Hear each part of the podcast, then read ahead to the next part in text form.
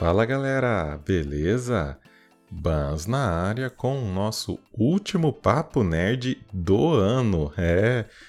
E como não poderia ser, eu estava em falta com vocês aqui do podcast, vocês ouvintes, para falar a respeito de Avatar: O Caminho da Água, o último blockbuster aqui da Disney que estreou no último dia 15 de dezembro nos cinemas.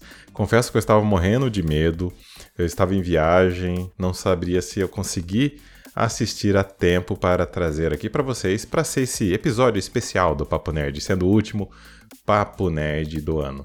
Então, sem delongas, pegue o fone do ouvido, pega cervejinha gelada e bora bater esse papo.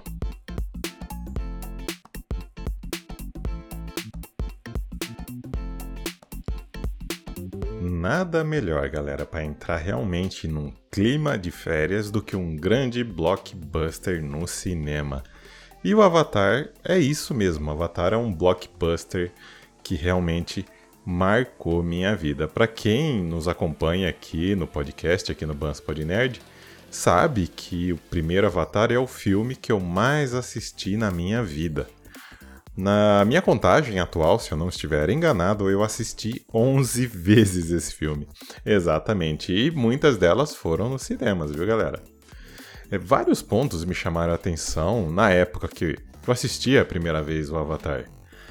O 3D e seus aspectos de profundidade, a qualidade da imagem e seus personagens construídos em 3D, que sim, até aquele momento eu nunca tinha visto nada igual mas o que realmente me chamou a atenção foi a tratativa dada aos humanos, aos personagens humanos do filme.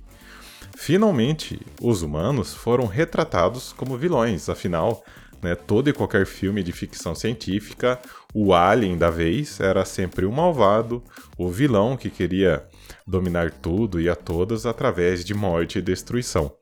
E os humanos, os humanos eram sempre os coitadinhos que precisavam ser salvos.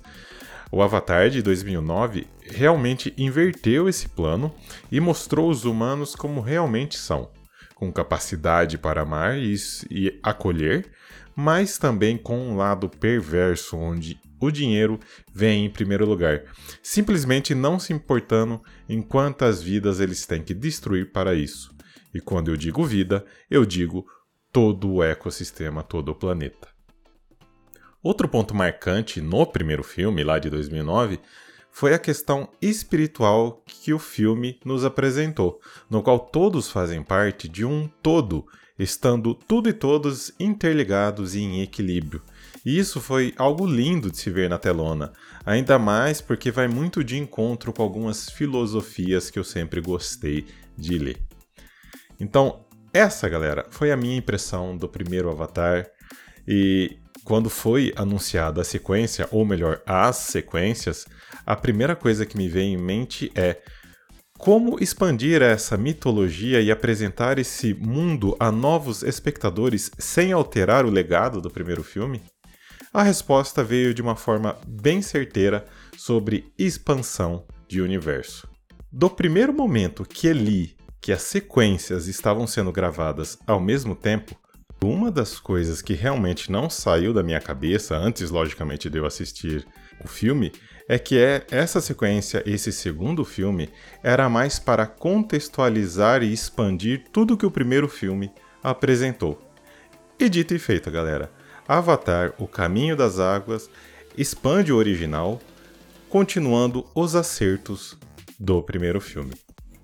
A expansão já começa em termos de família, nos apresenta a família de Jake, e é simplesmente lindo de ver essa família sendo construída, essa família se concretizando. Temos até aquele adolescente chato, inconsequente, para trazer a gente um pezinho de realidade.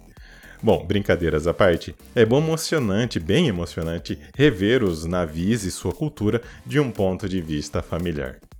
Ao mesmo tempo que temos essa, entre aspas, aí, família perfeita, o filme nos apresenta Spider, um humano entre os navios. A relação entre eles, os navios e, os, e esse humano, Spider, é um ponto que eu confesso que eu não entendi muito bem onde o diretor quis chegar. No primeiro filme, há um forte sentimento de aceitação do diferente, ou seja, dos humanos pelos navios, mas que com o desenrolar da trama, o diferente acaba sendo aceito. Já nesse segundo filme, eu senti muito preconceito por parte dos navios mais velhos, principalmente por parte de Neytiri, lá a esposa do Jake, e até mesmo pelo Jake. É um pequeno spoiler aqui só para dar um contexto. Durante uma cena, o Spider ele é raptado.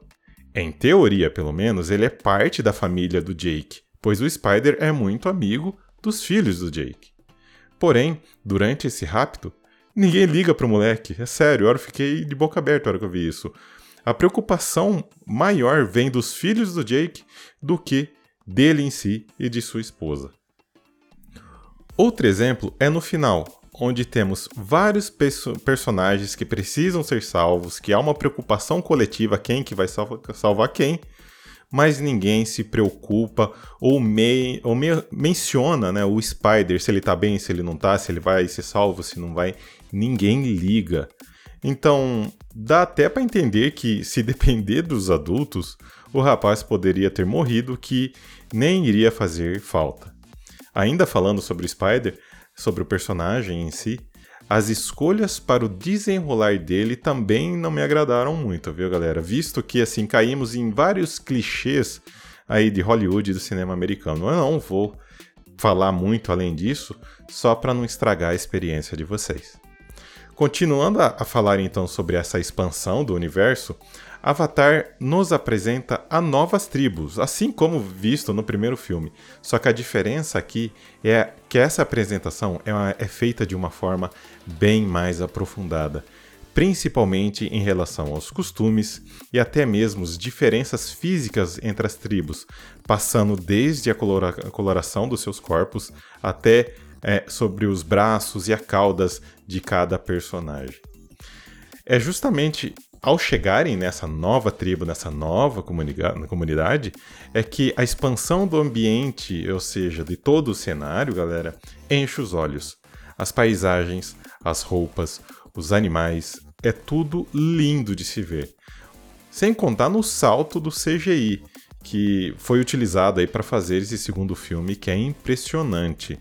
É, é, impossível achar que aquilo é computação gráfica.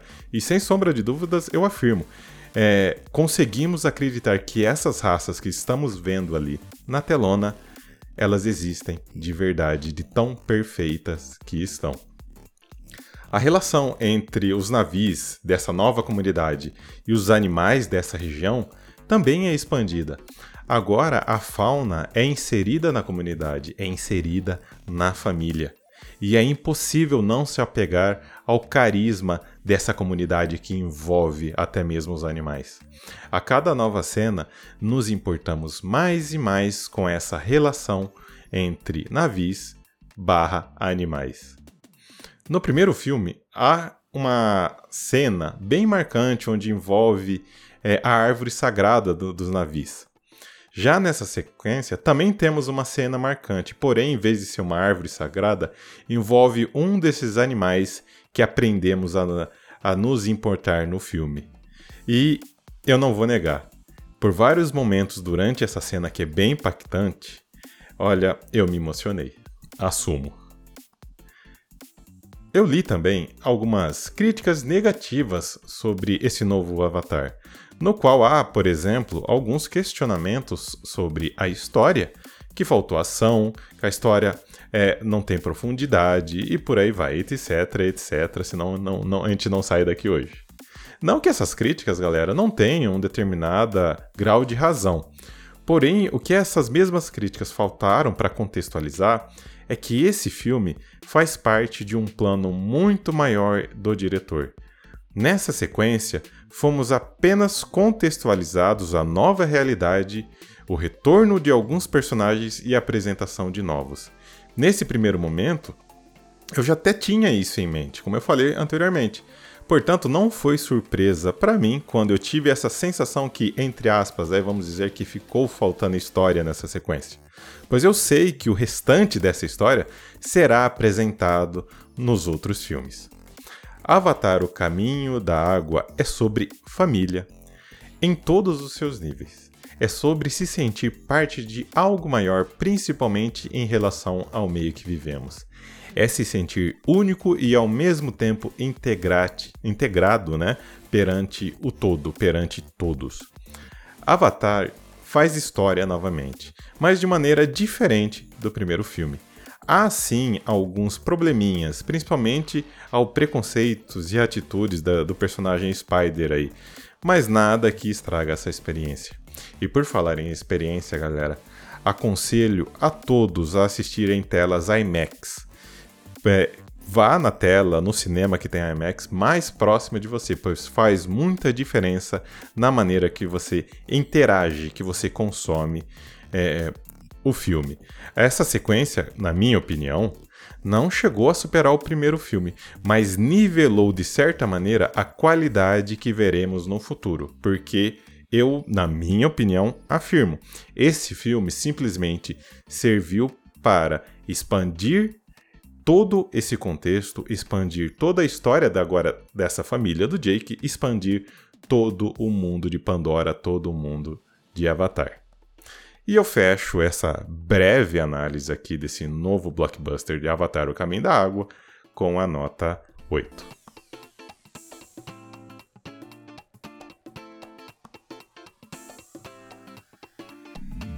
E essa, galerinha, foi a minha opinião, os meus pitacos, como, que eu, como costumo sempre dizer aqui com vocês, sobre o filme Avatar.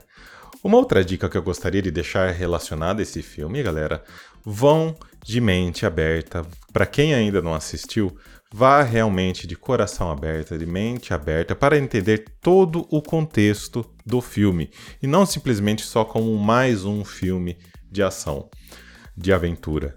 O legal de Avatar é, é justamente a gente pegar algumas críticas que o diretor impõe pra gente, né? Pra, impõe pra nossa percepção e que a gente consiga discutir isso fora das telas, em rodas de amigos, em, na sua roda, no seu mundo aí cinéfilo. Então, essa é a minha dica de Avatar. Beleza, galerinha?